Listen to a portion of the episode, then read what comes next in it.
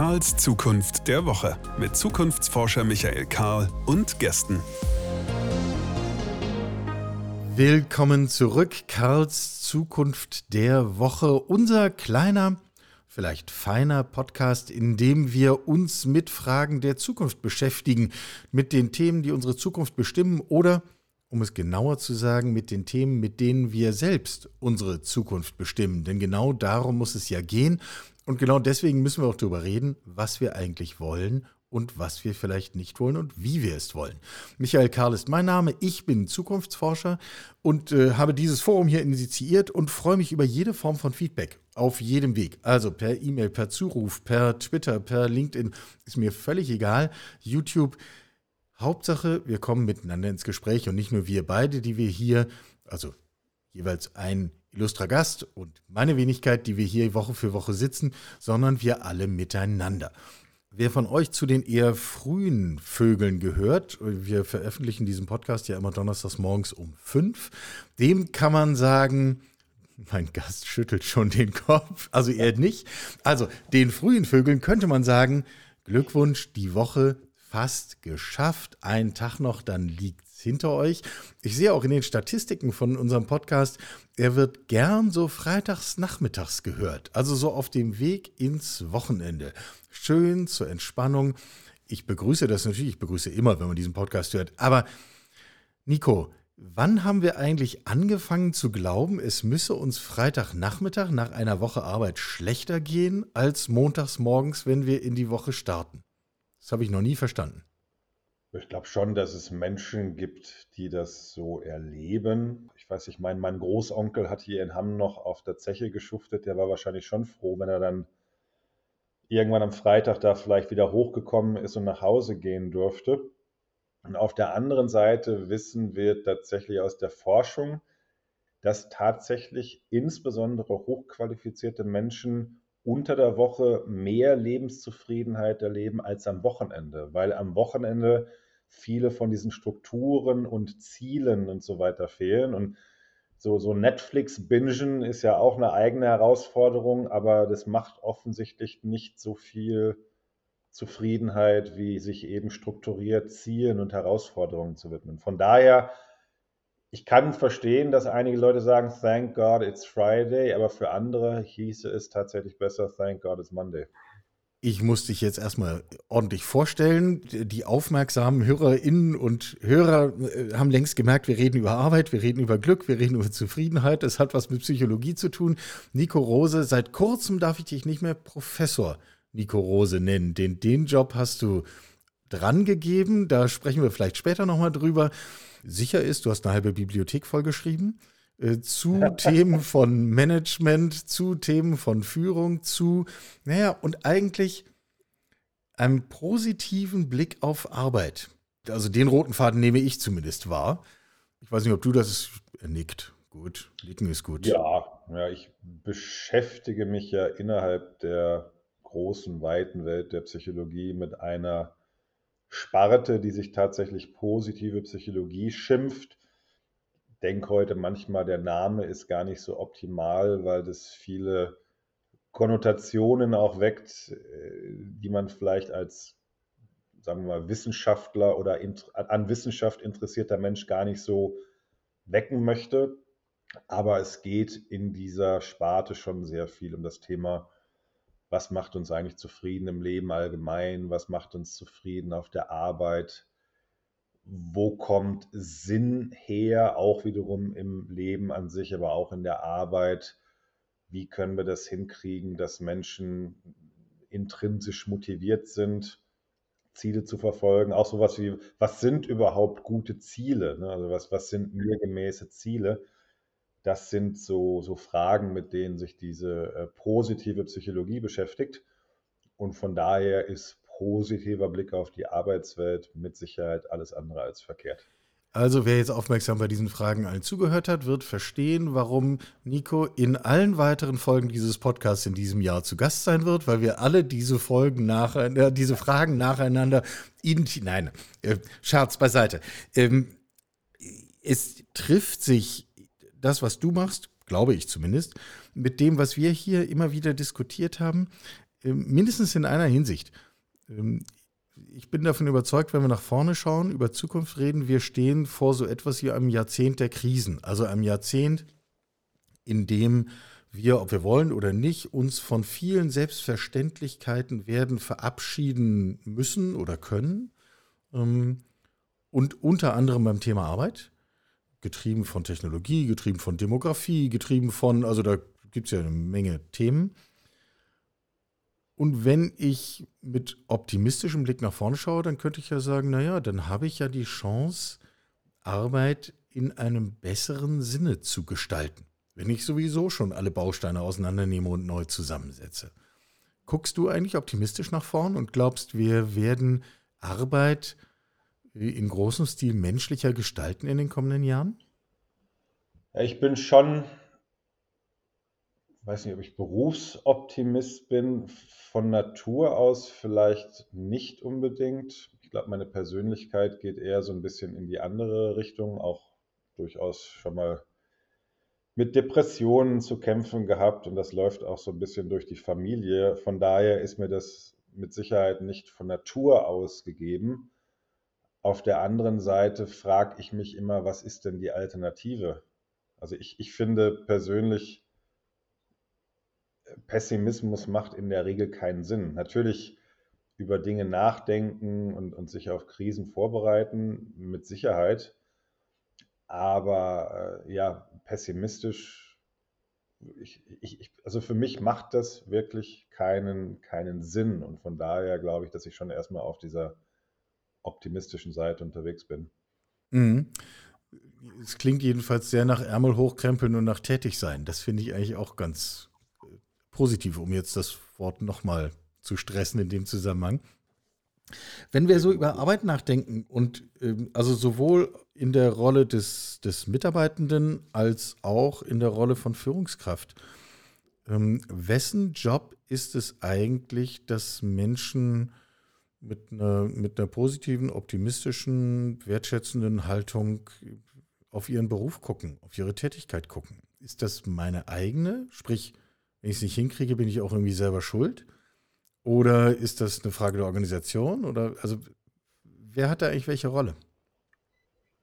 Es hängt letztlich von allen Menschen ab, die in einem System arbeiten. Äh, auf der anderen Seite habe ich jetzt auch genug Systemtheorie und so weiter mit auf dem Buckel, um zu sagen, es gibt halt Menschen, die da ein bisschen wirkmächtiger sind und vielleicht ein, ein höheres Potenzial haben als andere. Also ich ermutige gerade auch Führungskräfte so im Coaching oder in, in Vorträgen und Workshops schon sehr stark dazu zu sehen, dass man eben nicht nur eine Verantwortung hat für, sagen wir mal, Ziele, Aufgaben, Strukturen setzen, sondern ich sage schon auch, ihr habt eine emotionale Verantwortung für das System, in dem ihr arbeitet. Also das ist der Klassiker, wie ich in den Wald hineinrufe, so schallt es nun mal heraus. Und das wissen wir jetzt einfach aus der Forschung, dass auch quasi der, also nicht nur bin ich an sich mächtiger und habe mehr Entscheidungsgewalt, um es jetzt mal so zu nennen, sondern auch meine Emotionen erzeugen eine stärkere Bugwelle auf Menschen, die, die für mich arbeiten, als umgekehrt. Und das meine ich eben mit dieser emotionalen Verantwortung. Und deswegen glaube ich übrigens auch, dass die Fähigkeit zur, na jetzt ist das halt ein psychologischer Begriff, aber diese Fähigkeit zur emotionalen Regulation, also sich zum Beispiel nach einem Scheiß-Meeting äh, danach erstmal wieder ein bisschen zu neutralisieren, damit ich diese Energie nicht mit in das nächste Meeting nehme. Das ist schon eine wichtige Führungsfähigkeit, weil wir auch mittlerweile durch Computeranalyse und so weiter besser verstehen, dass diese Energie wirklich durch Netzwerke wandert. Und zwar im, im guten wie im negativen Sinne. Meine Punchline bei, bei Vorträgen ist dann häufiger, ne, what happens in Vegas stays in Vegas. What happens in the boardroom leaves the boardroom. Also wenn sich ganz weit oben die Leute anschnauzen, kann man das heute durch Netzwerkanalysen noch bis ins vierte, fünfte Glied der Kette nachweisen. Also der emotionale Zustand der Vorstandsmitglieder beeinflusst möglicherweise natürlich nicht sehr direkt, aber schon gefiltert um ein paar Ecken das, was die Leute dann an der Basis tun. Das kann dann eben auch ein Vertriebler sein und dann denkt der Kunde, hm, was ist mit dem los? Oder in meinem alten Job bei Bertelsmann wäre das dann der Recruiter gewesen und der Bewerber oder die Bewerberin fragt sich, will ich da wirklich arbeiten? Ne? Und das meine ich eben mit äh, unter anderem emotionaler Verantwortung. Mhm. Auf deiner Webseite steht der schöne Satz, dass wir wahrscheinlich mehr Führung brauchen. Zielt das auf solche Aspekte? Unter anderem. Also ich glaube, dass wir zum einen, aber das ist ja auch kein Geheimnis und auch keine Neuigkeit, dass wir immer noch sehr viele Leute in Führungspositionen buxieren, weil sie vorher mal gute Fachkräfte waren. Das ist ja die alte Logik. Wir machen die besten Fachkräfte zu Führungskräften.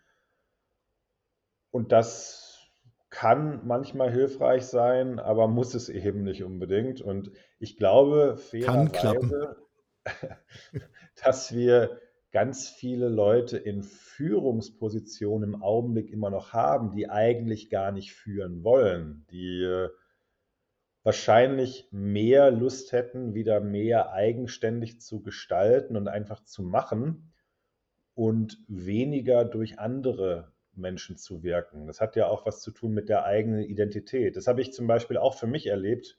Und das war einer der Gründe, warum ich unter anderem gesagt habe, nach 10, 12 Jahren Managementrolle, jetzt reicht es mir erstmal, weil ich schon von Natur aus eher, ich bin, ich möchte schon machen. Ne? Wie du gesagt hast, äh, ich habe eine halbe Bibliothek vollgeschrieben. Und das ist eben was anderes, als, als durch andere zu wirken. Und das muss man schon wollen. Das ist einer der Gründe. Also zum Teil führen wahrscheinlich die falschen Leute. Und mit falsch meine ich jetzt nicht, dass die doof sind, sondern die wollen vielleicht gar nicht. Dann haben wir natürlich auch Führungskräfte, die vielleicht wollen, sich aber dann doch so ein bisschen vor der Verantwortung drücken und dann erleben die Leute eben auch keine gute Führung. Das wäre dann so der, der klassische Laissez-faire-Fall. Dann haben wir leider mit Sicherheit immer noch Menschen, die so von den klassischen Micromanagern äh, ge geleitet werden, was aber am Ende des Tages auch keine wirklich gute Führung ist aus meiner Sicht. Und da fairerweise fängt es ja dann an, auch mit, mit der Selbstführung. Also gute Führung und gute Selbstführung sind aus meiner Sicht relativ eng miteinander verbandelt. Und von daher gibt es, glaube ich, ganz viele Wege, auf denen Menschen keine oder zu wenig gute Führung erleben. Und vielleicht wollte ich das mit dem Satz ausdrücken. ist ansonsten durch ein erneutes Forschungsprojekt genauer zu eruieren, was der Autor mit diesem Satz eigentlich sagen wollte. Aber das ist doch das Schöne, dass Menschen äh, das, das, hat ja jetzt viel mit Sinngebung zu tun. Also ich kann ja so einen Satz schreiben und was andere dann hineininterpretieren, das liegt ja erstmal nur ganz bedingt in, in meiner Macht und das ist ja auch irgendwie schön. Das ist auch das Tolle, wenn, wenn du als Coach arbeitest. Wenn es gut läuft, melden sich ja manchmal Leute bei dir nach ein paar Monaten oder so. Und das ist immer total schön, weil sagen die, hey Nico, ich war vor ein paar Monaten bei dir und danach habe ich irgendwie eine Entscheidung getroffen und super, super, super, jetzt bin ich an einem viel besseren Ort und dann denke ich, hey, ich war wieder voll der geile Coach. Und dann bist du ja geneigt zu fragen, ja, aber was hat denn jetzt letztlich geholfen? Also was, was hat dir den Ausschlag gegeben? Und was ich ganz häufig erlebe, ist, dass die Leute dann irgendwas, ja, du hast da zu mir das und das gesagt und das hat dann bei mir was bewirkt. Und ich bin hundertprozentig sicher, dass ich das nie gesagt habe. Oder du hast dir halt vorher irgendeine total krasse Interventionsstrategie zurechtgelegt. Und das, was dem Menschen eigentlich geholfen hat, war irgendein blöder, nicht ernst gemeinter Nachsatz. Und, aber das ist eben das Schöne auch am, am, am Coaching. Also du sitzt eigentlich dabei, während Menschen sich, sich selbst helfen. Und, und manchmal hast du vielleicht irgendwie einen, einen vernünftigen Satz dazu getan. Und äh, manchmal hast du ihn auch gar nicht gesagt, aber die Leute haben ihn trotzdem gehört. Kriegst du auch Geld für. Naja, wenn es hilft, ist das Geld ja auch nicht vergebens. Aber genau. ich, ich finde das gerade aus einem Grund sehr, sehr, sehr spannend. Ähm, wenn ich jetzt vielleicht mal nicht das Coaching-Setting nehme, sondern ein Unternehmersetting. Ich möchte mhm. in meinem Unternehmen als Führungskraft, als Verantwortungsträger, welcher Art und Weise auch immer, ein Stück Arbeit zukunftsfähiger machen. Dann geht es mir ja im Grunde ganz genauso. Kann ich das eigentlich kontrollieren, wie sich Zukunft von Arbeit entwickelt? Oder müssen wir uns eigentlich ganz demütig und bescheiden machen und sagen, naja, wir können schon ein Stein ins Wasser werfen, aber was dann dabei rauskommt, mal schauen. Vollständig kontrollieren kannst du es mit Sicherheit nicht. Ich glaube, das ist ein entscheidender Fehler, den, den viele Unternehmenslenker im weitesten Sinne machen. Übrigens auch Kommunikationsabteilung. Also Kommunikation kann man ja am wenigsten vollständig kontrollieren, aber es herrscht halt immer noch die Überzeugung, es ginge irgendwie. Was du sicherlich kannst, ist äh, orientieren. Ich spreche in meinen Vorträgen gerne über das Thema Sinnwahrnehmung. Wie können wir aus der Führungsrolle heraus Menschen dabei helfen, Sinn in ihrem Tun zu finden? Und das natürlich vielleicht irgendwie auch mit dem mit dem größeren Sinn der Organisation so ein, ein Stück weit zu verheiraten. Und für mich hat Sinnwahrnehmung ganz viel erstmal mit dem Erkennen von Mustern zu tun. Also überall da, wo sich kleinere Informationseinheiten zu größeren Informationseinheiten zusammenfügen, entsteht irgendwie Bedeutung. Und Übrigens dann auch, du hast ja eben schon von, von Krisen und von Unvorhersagbarem gesprochen. Immer dann, wenn Krisen aufbrechen, ist es vor allen Dingen auch eine Zeit, wenn alte Wahrnehmungsmuster aufbrechen, weil sie nicht mehr tragen. Und dann müssen sich halt neue Muster setzen. Und das Interessante ist, die Leute suchen sich diese Muster sowieso. Also da wird irgendwas durcheinander geschüttet und dann versuchen die Leute, sich einen Reim darauf zu machen. Und an dem Punkt kann Führung, glaube ich, einfach ganz viel Orientierung geben. Also es gibt ja diesen Begriff der, der Sinneinladung. Also ich kann andere Menschen nicht meinen Sinn einimpfen, aber ich kann sie einladen, meine Musterbildung zu teilen. Und das mache ich eben, indem ich Leute dazu einlade. Und gerade in Krisenzeiten ist es, glaube ich, wichtig, dass man frühzeitig solche Einladungen ausspricht, weil sonst galoppieren die Leute einem halt mit den eigenen Sinnkonstruktionen davon. Und von daher sage ich auch immer gerne, ähm, ich glaube, ein klassischer Führungsfehler, so in der Transformation, im Wandel, ist es zu sagen, ich weiß es jetzt selbst noch nicht hundertprozentig, wo es hingeht. Und deswegen halte ich erstmal die Klappe. Ich kommuniziere quasi erst wieder dann, wenn ich mir selbst vollkommen einen Reim gemacht habe. Und dann lade ich quasi Leute ein und spreche darüber. Dummerweise sind dann in der Regel die Leute einfach schon völlig woanders und haben sich ihre eigenen Muster gebildet. Und das können welche sein, die ich als Führungskraft vorher im Sinn hatte, vielleicht aber auch nicht.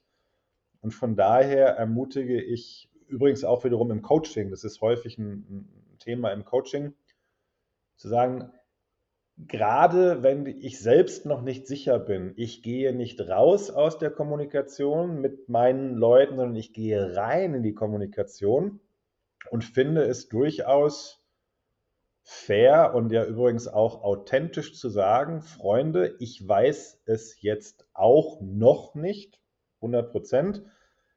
Lasst es uns gerne äh, gemeinsam herausfinden.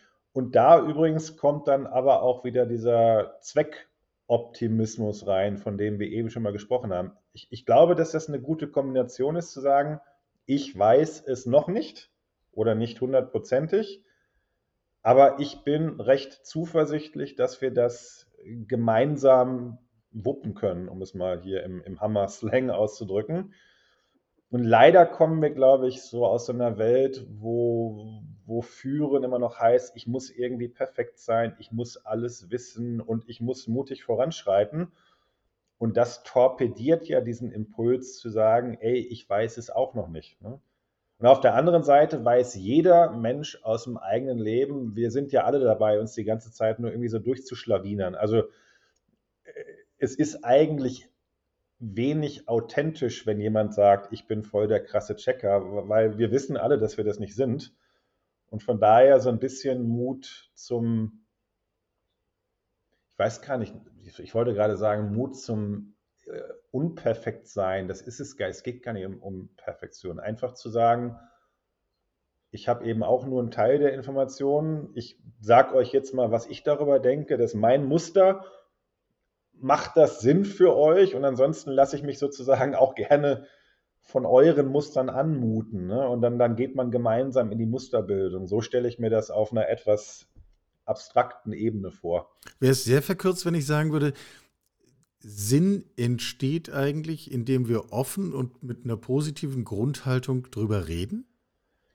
Ja, auch. Ne? Also das Sinn wäre aus meiner Sicht das erfolgreiche Ergebnis von solchen Unterhaltungen. Ne? Also mhm. nochmal, wir, wir bilden uns sowieso alle Muster, weil wir einfach, also es gibt ja äh, den Viktor Franke, der gesagt hat, wir haben den Willen zum Sinn dann gibt es hier diesen äh, französischen Philosophen, dessen Name mir gerade nicht einfällt, äh, aber der hat sogar gesagt, wir sind verdammt zum Sinn. Und das, das ist ja das Spannende. Wir können ja nicht ohne Sinn. Wir, also das fängt ja schon auf der Wahrnehmungsebene an. Ne? Wir sehen den Mann im Mond und Jesus auf der Toastscheibe und so weiter. Also wir können in einem sinnlosen Universum sozusagen nicht leben, weil wir uns darin nicht orientieren können.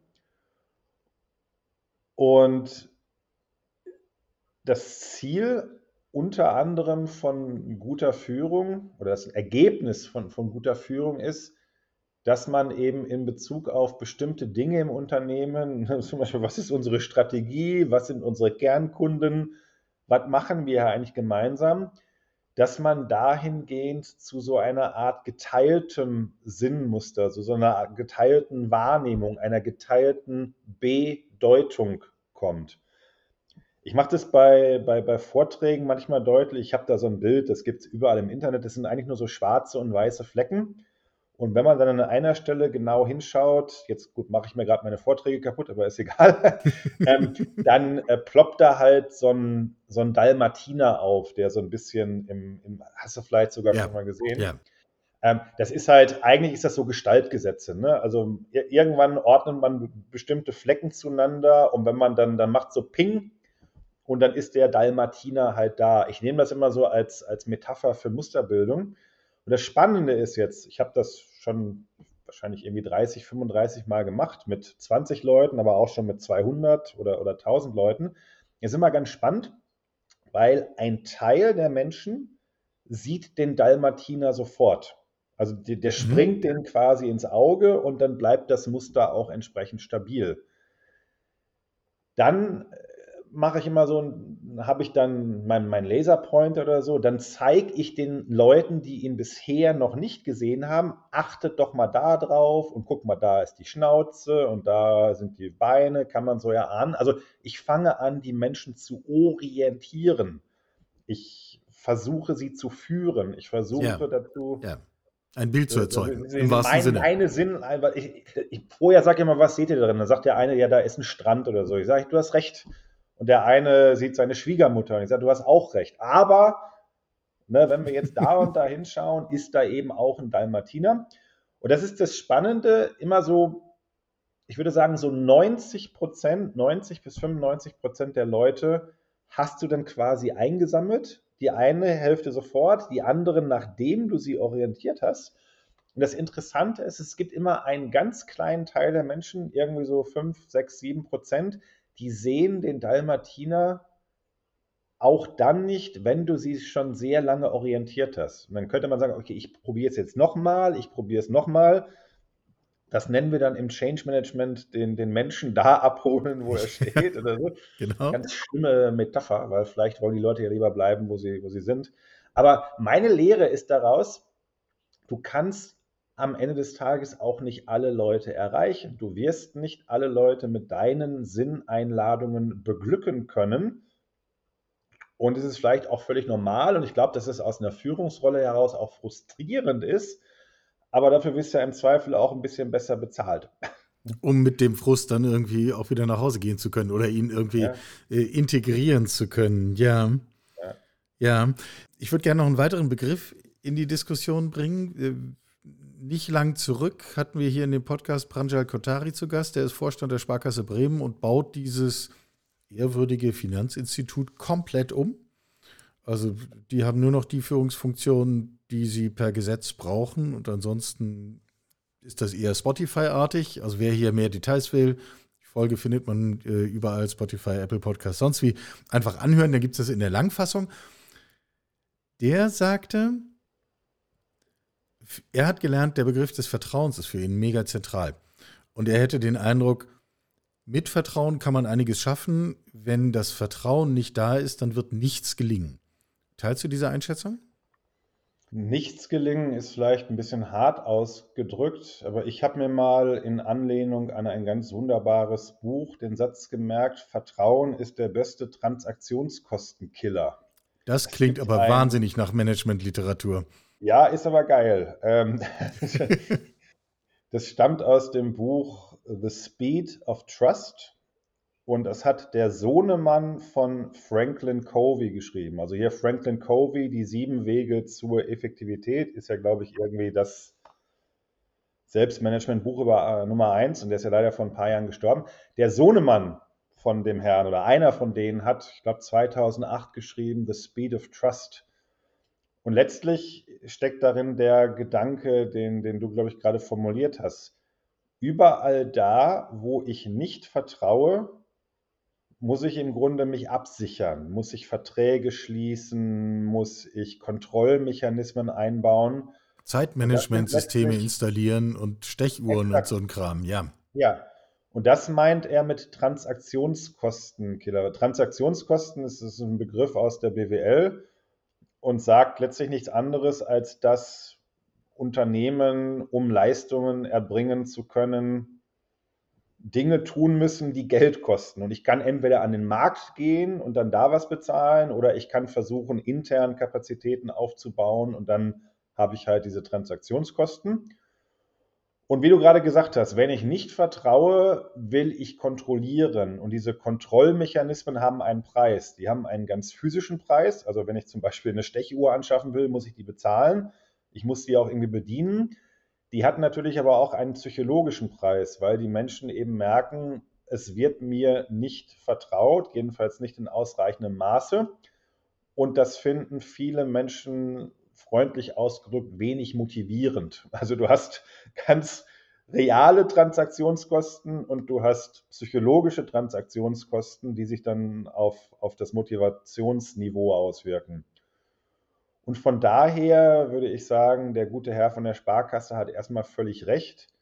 Je mehr ich durch Vertrauen regeln kann, desto weniger muss ich eben äh, Juristen und, und Stechuhrmechaniker einschalten. Und dann geht halt vieles leichter und auch sehr viel schneller von der Hand. Und die Menschen fühlen sich in der Regel auch besser dabei weil Vertrauen ja auch ein Aspekt ist von, ich habe immer noch keine bessere deutsche Vokabel gefunden, äh, von Empowerment. Also ich empowere einen anderen Menschen dadurch, dass ich ihm Spielräume verschaffe. Und Spielräume verschaffen heißt natürlich auch, er oder sie kann es im Zweifel versemmeln. Da sind wir beim Thema Fehlerkultur. Und Vertrauen heißt halt, ich schenke dir auch vielleicht erstmal diesen Vertrauensvorschuss dann können Fehler passieren und dann geht es um die Frage, wie gehe ich mit dem Fehler um. Ich, ich, mag den Begriff Fehlerkultur überhaupt nicht. Der ist total Banane. Ja, finde ich äh, auch. Ich finde, man, man sollte das benennen, was man haben will. Eine Lernkultur oder eine Vertrauenskultur. Aber deswegen Vertrauenskultur, lernen, Fehler machen dürfen, daraus lernen, das ist unglaublich eng miteinander verknüpft. Von daher würde ich sagen, zu 98 Prozent gebe ich dem Herrn auf jeden Fall äh, den Daumen hoch. Und vielleicht waren die verbleibenden 2% jetzt auch nur meiner Zuspitzung geschuldet und mutmaßlich hat er das sehr viel klüger ausgedrückt. Das kann schon immer sein. Ich neige zum äh, Zuspitzen zur Verdeutlichung. Ähm, ja, ganz kurzer Gedanke dazu ist, ich habe neulich eine Diskussion mit jemandem gehabt, den ich, den ich durchaus sehr schätze, auch ein anderer Wissenschaftler, der sagte, naja, ein Unternehmen will ja auch nicht alle Kontrolle aufgeben. Das ist ja Wahnsinn. Also zum Beispiel kann man ja auch sich auf Ziele einigen und dann diese Zielerreichung kontrollieren. Und ich glaube, das ist ein, ein Weg, den viele Unternehmen noch besser gehen können. Nämlich kontrolliere weniger die Menschen und fokussiere eher auf die äh, Zielerreichung, auf die ihr euch gemeinsam committed habt. Das kam so ein bisschen hoch in der Diskussion um die Frage Homeoffice. Ne? Viele mhm Führungskräfte erleben jetzt gerade so ein Stück weit einen, einen Kontrollverlust, ne, weil man kann die Leute nicht mehr so, so eng in Anführungsstrichen überwachen. Und daraus entspann sich dann die, diese, diese Diskussion. Und wo ich eben mitgebe, ist ja, natürlich muss man sich irgendwie auf, auf gemeinsame Ziele einigen und die vielleicht auch ein Stück weit controllen. Aber es ist das eine, ob ich Ziele im Blick halte und die Zielerreichung nachverfolge oder ob ich Menschen engmaschig kontrollieren möchte. Das ist schon, schon nochmal eine andere Baustelle. Ne? Das eine engt ein und das andere wäre ja eher ein Gedanke aus dieser Richtung. Du hast den Begriff Empowerment äh, verwendet gib Menschen ein Ziel, verabrede es und gib ihnen zwischendurch ein Feedback, ob sie sich irgendwie auf dem Weg in die Richtung auf dieses Ziel hin äh, bewegen und gib ihnen Freiheit und Vertrauen dazu. Und schon hat man, glaube ich, eine Menge Bestandteile, dass, dass Leute sich auch, sich auch selbst ausrichten und motivieren können. Exakt. Und Feedback ist für mich nichts anderes als Orientierung. Also eigentlich auch wieder eine Musterbildung. Bin ich, bin ich noch in Kontakt mit dem Ziel? Das, das ist das, worum es geht. Ne? Ja, genau. Äh, genau. Und ist, äh, hat ja auch was mit Selbstwirksamkeit zu tun. Also ist das, was ich tue, eigentlich ein Stück richtiger Weg. Wir entwerfen hier so ein Bild, wie, wie wir beide ganz bescheiden äh, uns, uns vorstellen, wie man es machen könnte sortier das doch mal bitte ein, wenn wir nach vorne schauen. Also wenn wir, wenn wir gucken auf die Krisen und Transformationen, die vor uns liegen, in den kommenden 15, 15 Jahren. Also irgendwie das, das, was im Grunde die meisten, die jetzt aktiv sind, auch tätig und aktiv erleben werden. Welche Bedeutung haben diese Aspekte von Arbeit für sowohl für Glück und Motivation als auch für ganz schlichten unternehmerischen Erfolg? Das ist natürlich eine sehr äh, große Frage und ich muss gestehen, ich bin gar nicht so wahnsinnig gut darin, in die Zukunft äh, zu blicken, also zumindest nicht in meine eigene Zukunft. Ich habe früher auch so in den Coaching-Ausbildungen festgestellt, so die nächsten zwei Jahre verstehe ich immer ganz gut und danach gibt es dann so eine, wie heißt das, so ein Event Horizon, hinter den ich nicht äh, gucken kann. Das, das gilt zumindest erstmal für mein eigenes Leben. Wenn ich jetzt optimistisch in die Zukunft blicke, was ich mir halt angewöhnt habe, dann gehen wir jetzt gerade in eine Welt, zumindest in, hier in, in, der westlichen Welt, wo wir gelernt haben, viele Dinge zu automatisieren, viele Dinge werden durch Roboter erledigt, viele Dinge werden durch Algorithmen erledigt. Und die erledigen ja in der Regel den, ich sage das jetzt mal in Anführungsstrichen, den unmenschlichen Teil der Arbeit. Also das, was sowieso eigentlich keine hm, wahnsinnig intrinsisch motivierende Arbeit war, repetitiv, wenig Involvement, siehe da, das können Maschinen meistens auch besser. Und ja, jetzt kommen natürlich auch die ersten Algorithmen, die irgendwie Musik machen oder Kunst schaffen, aber das ist ja erstmal auch nur eine Form von, von Reproduktion. Und ich, ich weiß gar nicht, in, in, inwieweit äh, das sich so fortentwickeln wird, dass wir irgendwann sagen, Maschinen sind jetzt für echter Kreativität. Dazu kenne ich mich nicht gut genug aus mit AI, aber im Augenblick sehe ich das nicht. Und damit ergibt sich für mich die Chance, wenn wir das weiter treiben und intelligent steuern, und da werden, das ist ja auch bekannt, zwischendurch Arbeitsplätze verloren gehen, das ist Teil der Geschichte. Aber dann haben wir, glaube ich, eine bessere Chance als in der Vergangenheit, das zu realisieren, was äh, Friedhof Bergmann ja auch mal postuliert hat. Also ein jeder möchte bitte die Arbeit machen, die er wirklich, wirklich will. Ähm, je mehr wir die, äh, ich sage das jetzt mal bewusst, ich habe das früher gegenüber meinen Teamkollegen auch äh, so genannt, je mehr wir Gelegenheit bekommen, die Arschlochaufgaben an Computer und Algorithmen outzusourcen, desto eher müssten idealerweise die Aufgaben übrig bleiben, in denen Menschen faktisch immer noch besser sind als Algorithmen und Maschinen. Und das sind wundersamerweise in der Regel auch jene, die wir intrinsisch motivierend finden, also Beziehungsgestaltung, überhaupt gestalterisch, schöpferisch fähig zu sein. Von daher, ich glaube, dass wir da Verhalten optimistisch in die Zukunft blicken dürfen. Äh, wir dürfen die Umwelt dabei nicht komplett zerstören. Wäre blöd, ja. Ja, wir müssen natürlich sehen, deswegen, ich, ich bin auch immer so gespannt zu schauen, was passiert so im Bereich Grundeinkommen. Wir werden natürlich einfach Jobs dadurch verlieren, eher am unteren Ende, also eher monotone, wenig kreative Tätigkeiten. Und da, glaube ich, ist es eine gesamtgesellschaftliche Anstrengung zu schauen, was, was machen wir denn mit, mit diesen Leuten? Können wir die weiter qualifizieren?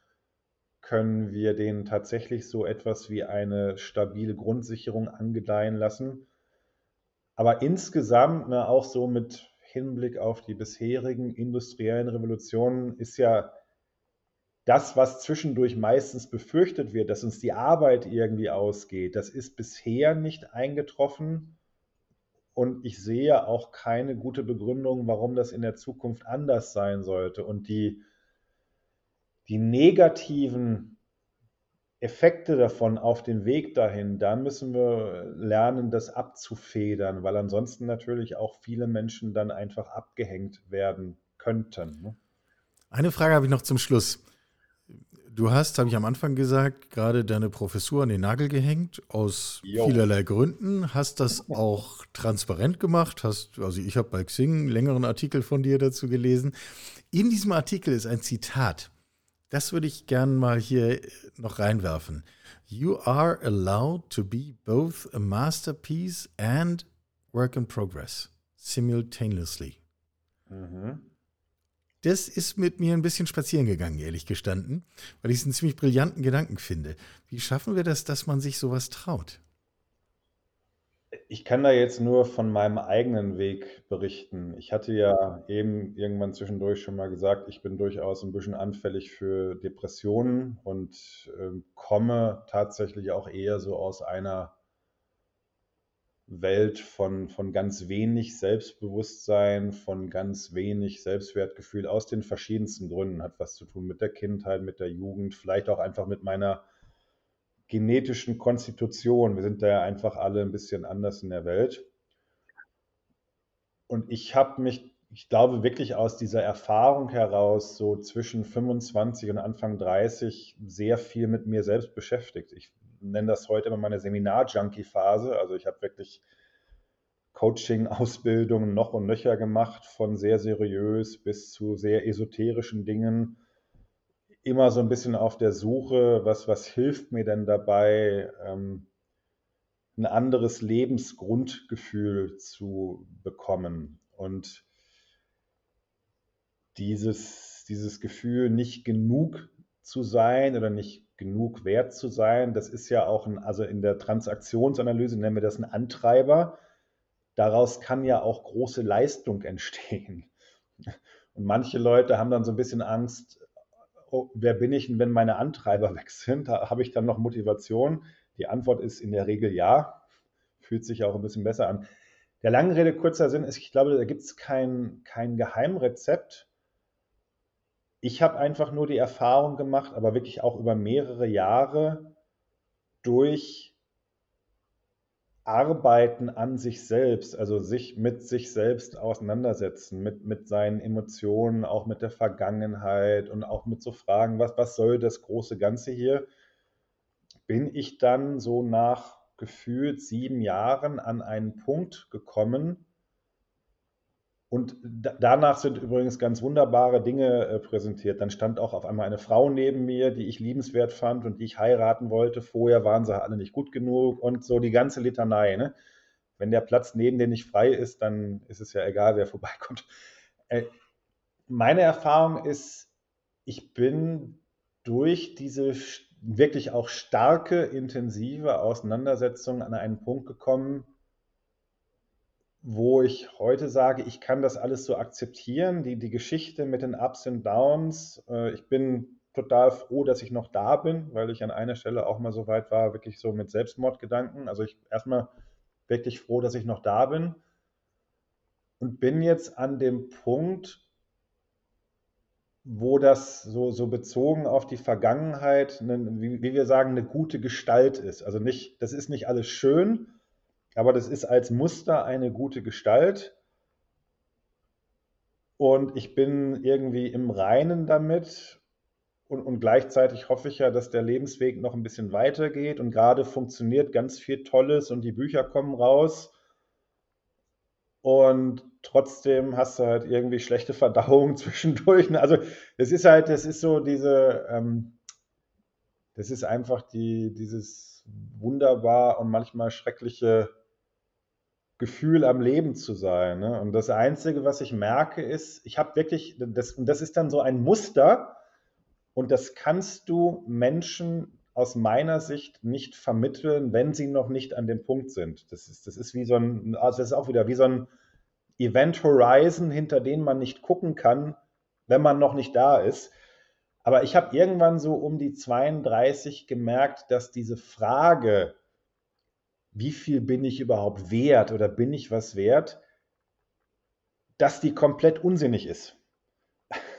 Also auf so einer, auf so einer metaphysischen Ebene ist die komplett unsinnig. Und natürlich habe ich immer noch Tage, wo es mir besser geht und wo es mir schlechter geht, so die ganz alltäglichen Ups und Downs. Aber diese grundsätzliche Frage, ist es gut, dass ich am Leben bin? Ist es gut, dass ich da bin? Bin ich ein, ein wertvoller Mensch im weitesten Sinne, da habe ich wirklich, äh, das ist fast wie, wie so ein Schalter, der umgelegt worden ist, aber dieses Schalterumlegen war eher ein Ergebnis von sieben Jahren Arbeit davor. Und seitdem bin ich an den meisten Tagen in dem Muster, dass ich auf dieser ganz grundsätzlichen Ebene das nicht mehr in Frage stelle. Ne? Und das kommt für mich in diesem Zitat auch wunderbar zum Ausdruck. Also du bist, da ist schon ganz viel Schönes und du darfst auch ganz zufrieden damit sein. Und solange du lebst und atmest, bist du aber auch Baustelle und versuch im weitesten Sinne das Beste draus zu machen. Das klingt so ein bisschen nach, nach Instagram, äh, Schlag mich tot, Weisheit, aber ich fühle das tatsächlich sehr stark. You're allowed to be both a masterpiece and a work in progress simultaneously.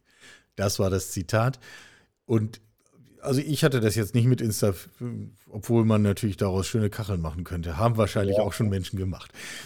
Nico, Ganz herzlichen Dank, Nico Rose, für den Fall, dass irgendjemand jetzt sagt, ich habe noch einen halben Meter Platz im Bücherregal und den muss ich dringend sinnvoll füllen. Ich empfehle ausdrücklich alles das, was Nico geschrieben hat und lass noch ein bisschen Platz daneben. Der Mann schreibt weiter. Ich danke dir ganz außerordentlich für dieses inspirierende und offene Gespräch.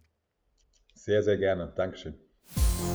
Sie hörten Karls Zukunft der Woche, ein Podcast aus dem Karl Institute for Human Future.